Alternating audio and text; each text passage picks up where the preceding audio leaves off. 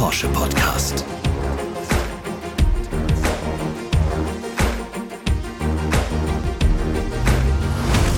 Hunger nach dem Sieg. Globales Team, Le Mans. Leidenschaft für den Motorsport, Trivial. Prise Demut. Enthusiasmus. Mexiko, Hassliebe. das waren unsere neuen Wörter in elf Sekunden. Und damit herzlich willkommen zu einer neuen Folge von 911, dem Porsche Podcast. Mein Name ist Sebastian Rudolph und ich bin wie gewohnt im Porsche Museum in Stuttgart-Zuffenhausen. Von hier aus haben wir einen schönen Blick auf den Porsche-Platz mit einer Skulptur in der Mitte, an der drei weiße Elver in den Himmel ragen. Mein heutiger Gast sitzt eigentlich in Weissach, der Geburtsstätte aller Porsche-Modelle. Inmitten des Entwicklungszentrums findet man nämlich auch unsere Motorsportabteilung. Den Chef darf ich heute bei mir begrüßen, Thomas Laudenbach. Thomas, schön, dass du hier bist. Hallo Sebastian und vielen Dank für die Einladung. Heute wollen wir auf das noch junge Jahr 2023 gucken, was motorsporttechnisch alles vor uns steht. Neue Rennwagenklasse LMDH, Le Mans Daytona Hybrid, steht dabei im Mittelpunkt, aber es geht auch um die Formel E und die Zukunft des Motorsports insgesamt. Thomas, springen wir gleich rein. Du bist Motorsportchef. Da wollen die Hörerinnen und Hörer sicherlich gerne wissen, was ist so deine Lieblingsstrecke? Oh, gar keine einfache Frage. Ich würde sagen Laguna Seca. Und wenn du mich nach dem Segment fragst, dann weißt du es wahrscheinlich schon, Corkscrew. Gefällt mir einfach unglaublich gut. Und warum? Ich habe dort schon unglaublich gute Überholmanöver gesehen. Das ist eine sehr, sehr außergewöhnliche Strecke, wenn es da runtergeht in diesem S-Schlag. Ja, fasziniert mich immer wieder. Zwischen den Rennen arbeitest du mit deinem Team in Weissach. Welche Begriffe verbindest du persönlich mit unserem Entwicklungszentrum? Ich würde sagen, das ist Heimat, das ist unser Zuhause, da entstehen die Dinge. Das ist Ingenieurskunst, da ist der Ursprung all unserer Produkte. Und ich würde auch sagen, der Begriff Stolz, der steht auch in Verbindung mit dem Entwicklungszentrum für mich. Und Stolz, weil man viel geschaffen hat dort in Weissach, Heimat, weil man dort zu Hause ist, wie du es sagst. Und gleichzeitig ist die Motorsportabteilung ja eine, die unheimlich viel in der Welt unterwegs ist. Wie passt das zusammen? Ich glaube, es ist immer gut, weißt du, du brauchst eine Heimat.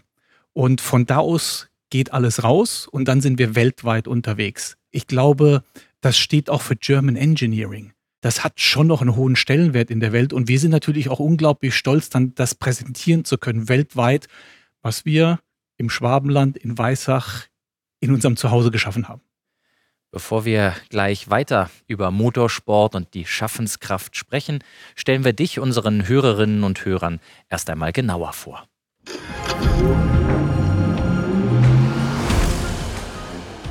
Als Student fuhr er Motorradrennen. Als Ingenieur wurden Autos seine große Leidenschaft. Thomas Laudenbach wurde in Santiago de Chile geboren und absolvierte sein Maschinenbaustudium an der Technischen Universität Karlsruhe. Anschließend führte ihn sein Weg zunächst unter anderem in die DTM. 1998 kam Thomas Laudenbach dann zu Porsche. Bis 2013 war er als Leiter Entwicklung Antriebe Motorsport unter anderem an Rennsport- und Sportwagenprojekten wie dem 918 Spider, 911 RSR, 911 GT3R und dem 911 GT3 Cup beteiligt. Seit Herbst 2021 ist Thomas Laudenbach der Leiter von Porsche Motorsport. Daran begeistert ihn vor allem die Vielfalt. Mit seinem Team betreut er den Werks- und Kundenmotorsport. Zusätzlich unterstützt sein Team die Entwicklung der GT-Straßenfahrzeuge. In seiner Freizeit wechselt er gerne vom Asphalt in den Schnee oder aufs Wasser. Beim Skifahren, Stand-up-Paddling oder eine Runde Golf tankt Thomas Laudenbach auf für sein berufliches Leben auf der Überholspur. Ja, Thomas, berufliches Leben auf der Überholspur seit 25 Jahren rund bei Porsche. Fragen sich viele Hörerinnen und Hörer, du hast einen Traumjob. Wie wird man Motorsportchef? Kann man das planen? Nein. Also ich kann nur sagen, ich habe es nie geplant. Ich möchte aber gerne bestätigen, es ist ein Traumjob. Ich glaube, Traumjob darf man nicht sich vorstellen, das ist alles nur toll und einfach. Das nicht. Der Druck ist hoch. Aber es ist eine unglaublich spannende Aufgabe. Es ist eine tolle Aufgabe. Und es ist für mich auch ein Privileg, diese Aufgabe zu haben, diesen Job zu haben für so eine tolle Marke. Das empfinde ich schon so. Motorradrennen als Student, später dann DTM, jetzt Porsche. Motorsport insgesamt liegt dir im Blut. Kannst du dich noch an den Moment erinnern, der diese Faszination bei dir ausgelöst hat? Also das kann ich wirklich noch sehr gut. Denn seitens der Familie hatte ich überhaupt keinen Kontakt zum Motorsport. Und äh, ich glaube, ich war 17 Jahre, ging aufs Gymnasium. Wie es oft im Leben so ist, Zufälle bestimmen dann den Weg. Wir hatten einen Mathematiklehrer, der hieß Wilhelm Herz und dessen Vater war ein sehr berühmter Motorradrekordfahrer und ich glaube zu dem Zeitpunkt Leiter der Hockenheimring GmbH. Wie es da manchmal so ist, wir hatten die Gelegenheit, Freikarten zu bekommen. Also dann sind wir da hingefahren mit den Mopeds damals, ne? ab 16 durfte man. Und ich saß den ganzen Tag auf der Tribüne. Ich weiß noch genau wo, das war Hockenheim, Ausgang, Start, Ziel, die Rechtskurve. Und das hat mich fasziniert. Und von dem Tag an hat es für mich eine unglaubliche Faszination ausgeübt. Das hat mich angesteckt. Zwei Jahre später habe ich dann auch selbst mit Motorradrennen angefangen. Gut, und das hat sich bis heute nicht geändert. Und im Jahr 2021 hast du dann die Leitung vom Porsche Motorsport übernommen. Dein Vorgänger Fritz Enzinger, der hat drei Langstrecken-Weltmeistertitel geholt. Nicht selbst im 919 Hybrid gesessen, aber das Gesamtprojekt verantwortet. Le Mans-Siege Nummer 17, 18 und 19 eingefahren. Wie sehr hat auch dich das geprägt? Ja, der Fritz hat natürlich vorgelegt, das kann man nicht anders sagen. Ich meine, das ist unglaublich, drei Jahre in Folge das große Rennen Le Mans zu gewinnen, das war schon toll. Und wie darf ich das formulieren?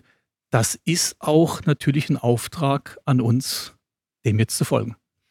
Da spielst du mir den Ball direkt vor, weil 2023 die Rückkehr nach Le Mans, wie sehen da Ziele aus? Also lass es mich so beantworten. Wenn wir als Porsche Motorsport an eine Rennstrecke fahren, dann immer um zu gewinnen. Ich möchte das aber nicht falsch verstanden wissen. Natürlich ist das Ziel, dieses Rennen zu gewinnen. Es ist das Größte, was du dir vorstellen kannst. Und gleichzeitig wissen wir, und gerade in 23, es werden viele Hersteller da sein, viele Hersteller, die alle schon Le Mans gewonnen haben, die wissen also auch, wie es geht. Deswegen, wir unterschätzen das nicht. Wir fahren da mit Respekt hin. Respekt vor der Aufgabe, Respekt vor diesem unglaublich harten Rennen aber natürlich mit dem Ziel zu gewinnen. Was ich interessant finde, ist, dass aus deiner Antwort zwei Dinge hervorgehen. Das eine ist so die Demut und der Respekt, also vor dem Gegner, vor der Strecke, vor dem Rennen als solches und den Wettbewerbern. Und das zweite ist, dass man gewinnen will, also diese Siegermentalität. Wie wichtig ist es, dass man reingeht und sagt, ambitionierte Ziele ja und zugleich diese Prise Demut dabei zu haben? Ich glaube, beides ist wichtig, um erfolgreich zu sein wenn du diese Demut oder diesen Respekt nicht mehr hast, dann unterschätzt du eventuell die Aufgabe. Und unsere Wettbewerber, die nehmen es ernst. Die machen uns das Leben nicht leicht. Das ist, glaube ich, die eine Komponente. Und die zweite Komponente, du musst immer noch hungrig sein. Du musst diesen Sieg wollen, weil du musst dieses Quäntchen drauflegen. Du musst dieses Quäntchen besser sein als die anderen. Und das kannst du nicht, wenn du Standard machst. Und insofern ist es auch wichtig, niemals diesen Hunger nach dem Sieg zu verlieren. Das ist letztendlich das, was uns im Motorsport antreibt. Und ich glaube, die Kombination ist das, was du brauchst. Ich bin jetzt viele, viele Jahre dabei und ich ärgere mich heute noch zu Tode, wenn ich ein Rennen verliere. Man sollte ja meinen, nach so vielen Jahren, was regst du dich so auf? Und ich sage dann immer, an dem Tag, wo mich das nicht mehr ärgert, sollte ich aufhören. Also ich glaube, das drückt so ein bisschen aus, dass du niemals diesen Enthusiasmus, diese Passion und diesen unbedingten Siegeswillen verlieren darfst, weil sonst werden dich andere schlagen.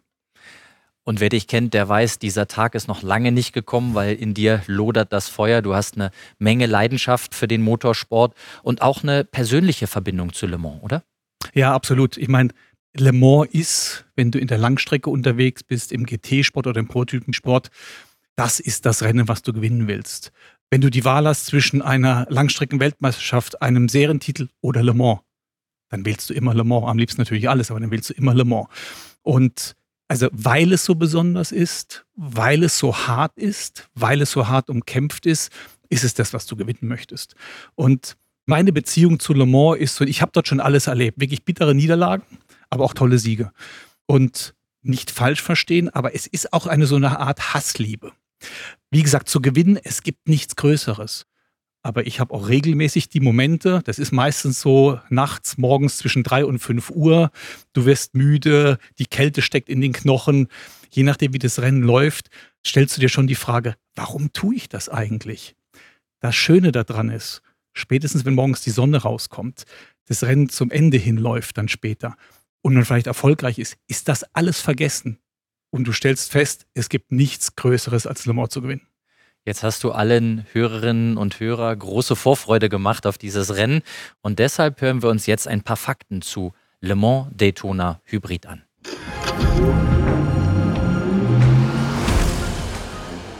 Le Mans Daytona Hybrid LMDH ist eine neue Prototypenformel für Langstreckenrennwagen. Erstmals ist hier technisches Eingreifen der Rennveranstalter erlaubt, während die technische Entwicklung der Fahrzeuge durch festgelegte Richtwerte und Einheitskomponenten eingeschränkt wird.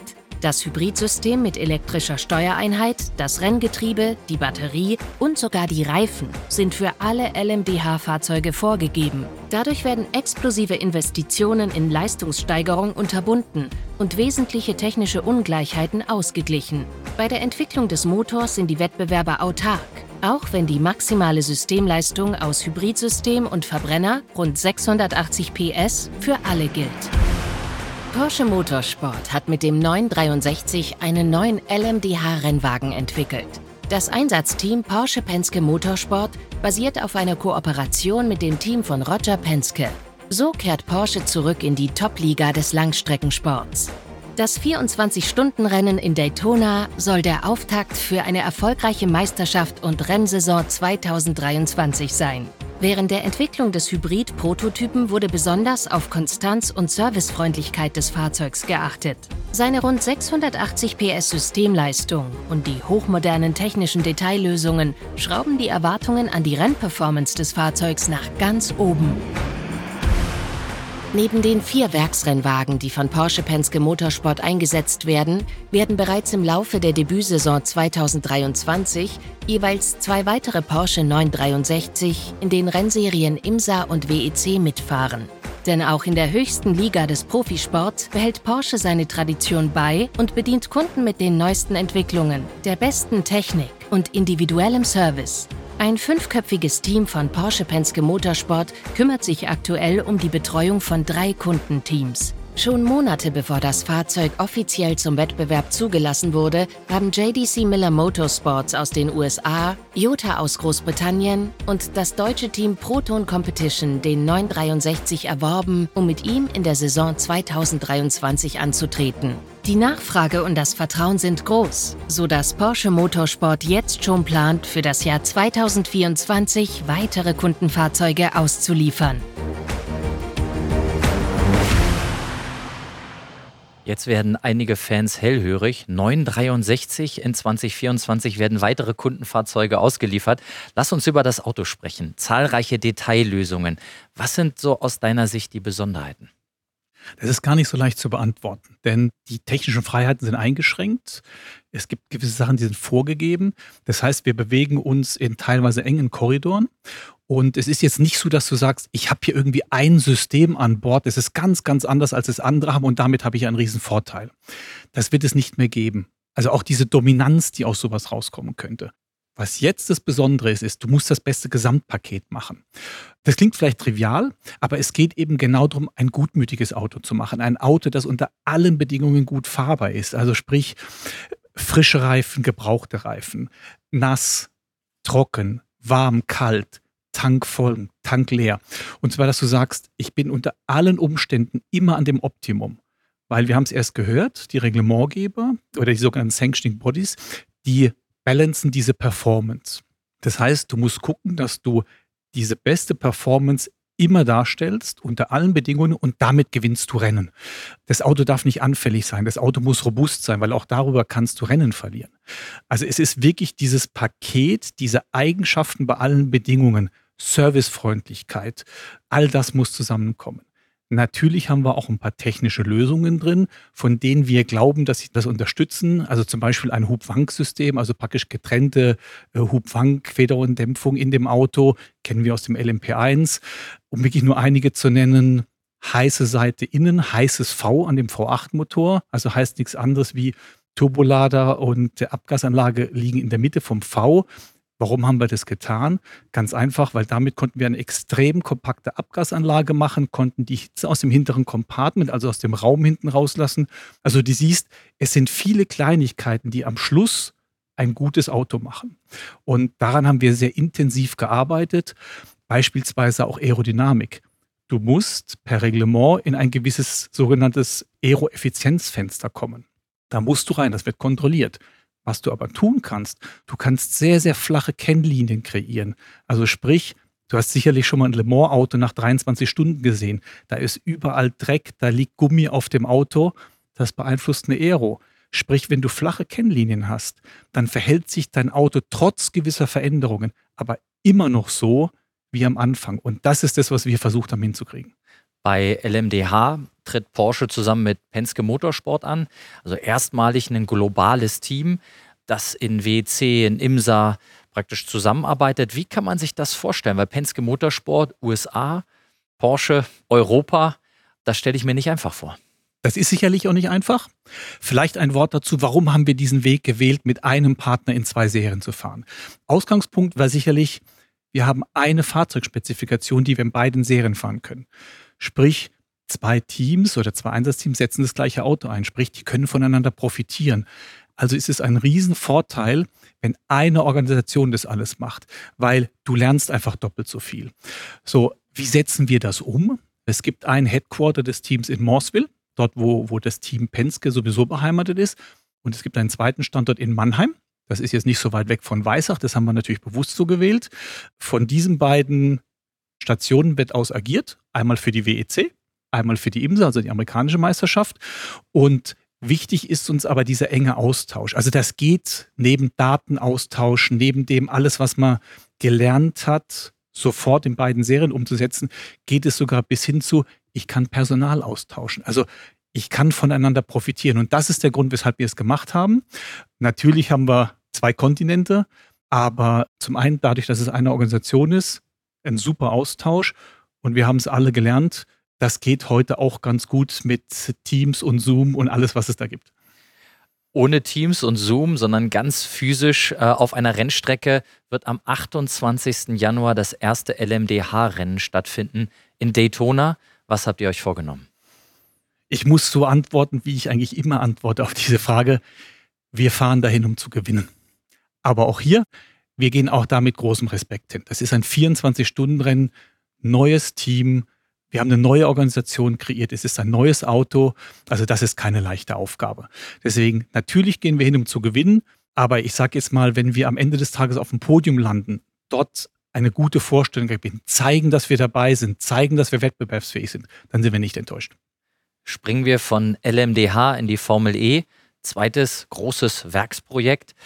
Rückblick vor einem Jahr. Doppelsieg in Mexiko, riesige Emotionen, großartiger Erfolg. Die zweite Saisonhälfte verlief dann leider nicht so erfolgreich wie gewünscht für Porsche. Wie fällt so deine Analyse aus? Ja, du hast es eigentlich schon gut zusammengefasst, gut gestartet. Das hat auch Momentum erzeugt. Das konnten wir nicht durch die Saison tragen. Natürlich haben wir das analysiert. Und es wäre jetzt einfach, wenn wir festgestellt hätten, oh, wir haben da einen Bereich, da ist unsere Schwachstelle. Was wir festgestellt haben und das Ergebnis der Analyse ist, nein, wir haben einfach in den verschiedensten Bereichen Fehler gemacht. Das heißt, wir haben keinen perfekten Job abgeliefert. Das wird in dieser Serie, die extrem kompetitiv ist, ganz hart bestraft. Das haben wir zu spüren bekommen. Natürlich sind auch solche Geschichten wie in Monaco, wo wir in Führung liegend ausgefallen sind, auch nicht einfach für ein Team. Kurz gesagt, alles analysiert. Wir glauben zu wissen, was wir anders machen müssen und wir müssen einfach besser werden. Das neue Jahr ist noch jung, aber die Formel E-Saison ist bereits gestartet. Wieder in Mexiko. Dieses Mal haben wir zwar nicht gewonnen, aber es hat zumindest fürs Podium gereicht. Wie bewertest du das? Absolut positiv. Natürlich hätten wir lieber gewonnen, gerade nach dem Doppelsieg im letzten Jahr. Aber wir wissen, wie schwierig es ist, in dieser Meisterschaft zu gewinnen, ganz vorne zu sein. Und insofern sind wir jetzt erstmal zufrieden mit einer Podiumsplatzierung. Von dort müssen wir jetzt wieder aufbauen und müssen einfach die nächsten Rennen konstant uns da vorne etablieren, weil wir wollen um die Meisterschaft mitfahren. Wir haben über LMDH gesprochen, über Formel E. Gehen wir zum dritten Bereich, Kundensport. Der ist für Porsche seit jeher wichtig. Ähm, welche Bedeutung haben diese Aktivitäten für dich? Also wirklich prägnant gesagt, sehr wichtig. Das ist sicherlich der Bereich, der nicht ganz so in der öffentlichen Wahrnehmung steht, nicht ganz so in den Medien ist. Aber man darf eines nicht vergessen, der Kundensport ist unser Fundament. Das ist das Fundament von Porsche Motorsport. Wir haben eine unheimliche Bandbreite an Projekten und ich glaube auch, dass wir da in vielen Bereichen Benchmark sind. Also ein ganz, ganz wichtiger Teil Diesen Teil wollen wir auch weiterführen. Es ist wichtig, dass wir vom Clubsport bis hin zum professionellen Kundensport alles bedienen und dieses auch in die Zukunft bringen. Denn auch dort haben wir eine Transformation vor uns und da sind wir der Platzhirsch und diese Position, die wollen wir auch verteidigen. Bei der Internationalen Automobilausstellung 2021 haben wir eine Konzeptstudie vorgestellt, Mission R. Welche Rolle spielt die? Ich würde sagen, der Mission R war der Start einer Reise. Ich habe das eben mit Transformation tituliert. Das war wirklich der Start einer Reise. Man muss sich das ja mal vorstellen. Wir haben als Porsche wirklich als das Flaggschiff eine Studie eines Kundensport-Rennautos gezeigt, voll elektrisch. So, was wir jetzt tun müssen, wir müssen dieses natürlich in die Praxis umsetzen. Du kennst unsere Aktivitäten mit dem GT4e Performance. Das ist auch ein Prototyp, aber da zeigen wir das erste Mal, was mit einem vollelektrischen GT-Fahrzeug geht. Sprich, wir gehen jetzt Schritt für Schritt auf dieser Reise. Am Ende dieser Reise soll natürlich stehen, dass wir so wie wir heute die Verbrenner unseren Kunden anbieten, dass wir zukünftig eben auch im Motorsport Kundenrennfahrzeuge voll elektrisch anbieten. Das geht nicht von heute auf morgen, das geht nicht über Nacht, aber wir haben die Reise begonnen und wir wollen dort ganz sicherlich nicht Fast Follower sein, sondern an dieser Stelle wollen wir Vorreiter sein. Und ich glaube, wir sind auf einem guten Wege. Das Interessante ist dabei, wenn man den GT4 oder ein GT4 RS fährt, dann ist das äh, Faszination pur. Den GT4 e-Performance, den du angesprochen hast, wenn du den siehst oder fährst, ist auch Faszination pur. Viele fragen sich, wie geht das?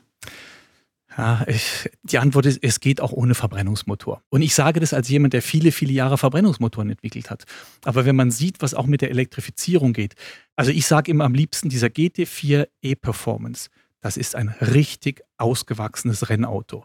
Und du weißt, wir haben viele Werksfahrer an Bord, die lassen wir natürlich diese Autos testen und die steigen da alle mit einem Grinsen aus. Also Faszination geht auch mit einem vollelektrischen Fahrzeug, ganz eindeutig. Stichwort Faszination. Äh, Porsche verstärkt auch seine Aktivitäten im Bereich E-Sports. Mittlerweile gibt es sogar den Porsche E-Sports Supercup. Was steckt dahinter und wo geht die Reise hin? Ich glaube, der virtuelle Teil unserer Welt, den gibt es jetzt einfach. Den gibt es in allen möglichen Bereichen, nicht nur im Bereich Automobil, im Bereich Rennsport, aber es gibt ihn eben auch dort. Und wir als Porsche Motorsport nehmen uns diesem an, weil es ist einfach etwas, was es mittlerweile gibt, was es auch in Zukunft geben wird. Und deswegen sagen wir, nein, das soll eine weitere Säule von Porsche Motorsport werden. Zum einen dadurch, dass, wie du das gesagt hast, mit dem Supercup eigene Veranstaltungen machen den Wettbewerb anbieten und zum Zweiten aber auch auf professioneller Ebene mit einem eigenen Werksteam dort teilnehmen. Dort fahren wir gegen andere Automobilhersteller wirklich auf höchstem Niveau. Das ist Werksmotorsport, das sind Profis, aber auch gegen professionelle E-Sport-Teams. Das ist ein bisschen eine neue Welt für uns. Davon ausgehend wollen wir, wie ich es eben gesagt habe, eine komplett neue Säule aufbauen und in ein paar Jahren wird gar keiner mehr fragen, da wird der virtuelle Teil des Motorsports, E-Sports, E-Racing ganz normal sein. Es wird zu Porsche Motorsport gehören. Eine Säule dieses Podcast-Formats ist das Quiz, Thomas, und das würde ich jetzt gerne mit dir spielen. Bist du bereit? Ich bin bereit und sehr gespannt. Ich habe drei Fragen vorbereitet, rund um Porsche, rund um den Motorsport. Das Gute ist, du kriegst Antwortvorschläge. Oh. Die erste Frage lautet: Wie viele LED-Lampen sind in den Frontscheinwerfern des neuen Porsche 963 verbaut? A 64, B 44, C 54. 64. Geraten oder gewusst? Geraten. Richtig geraten. das war schwierige Antwortkategorien, aber viel LED drin für viel ja. Licht und äh, sicherlich auch gutes Licht. Also 1 zu 0 für den Motorsportchef. Frage 2. 19 Gesamtsiege hat Porsche beim 24-Stunden-Rennen in Le Mans eingefahren. In welchem Jahr hat Porsche den ersten Gesamtsieg geholt? 1975, 1970 oder 1977? Ich muss raten, 70. Das ist richtig. Das gibt's doch gar nicht. 917, Salzburg und ein großartiger Sieg damals. Du weißt, auch im Motorsport gehört immer auch noch der Portion Glück dazu. Das stimmt. Wie in jeder Sportart. So ist es. 2 zu 0 zähle ich hier. Jetzt kommt die dritte Frage und schauen wir mal, wie dein Gespür da ist. Die Formel E fand 2014, 2015 zum ersten Mal statt. Wer gewann damals die Serie? A. Lucas Di Grassi, B. Nelson Piquet Jr., C. Sebastian Bumy. Lucas Di Grassi. Das ist nicht richtig. Aber der Lucas Di Grassi ist stark. Wahrscheinlich dachtest du, der war damals schon vorne. Ich wusste, dass er eine der ersten Saisons gewonnen hat. Ich war mir nicht sicher, ob es die erste war. Die erste hat Nelson Piquet Jr. gewonnen. Okay, ja, ja. Also ich wusste, dass alle drei schon Sieger waren. Reihenfolge nicht. Aber es macht dich menschlich. Thomas, du hast dich sehr gut geschlagen, 2 zu 1 gewonnen. Im Motorsport würde man sagen, auf dem Treppchen gelandet, ganz oben. Das ist ein gutes Omen. Und jetzt hoffen wir, liebe Hörerinnen und Hörer, dass ihr ebenso gut antwortet. Bevor ich euch eine Frage stelle, hören wir uns aber an, was es in dieser Folge zu gewinnen gibt.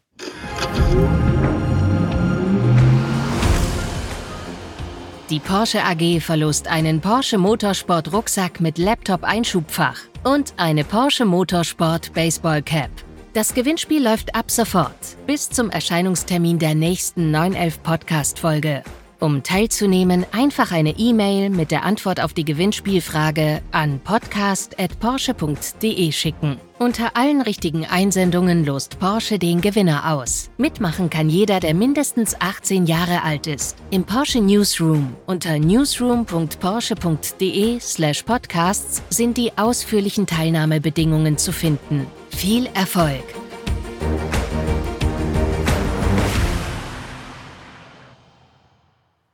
So, und jetzt fehlt nur noch unsere Frage und die lautet, wie heißt der neue Porsche Rennwagen, der in den kommenden Jahren den Langstreckenmotorsport prägen soll?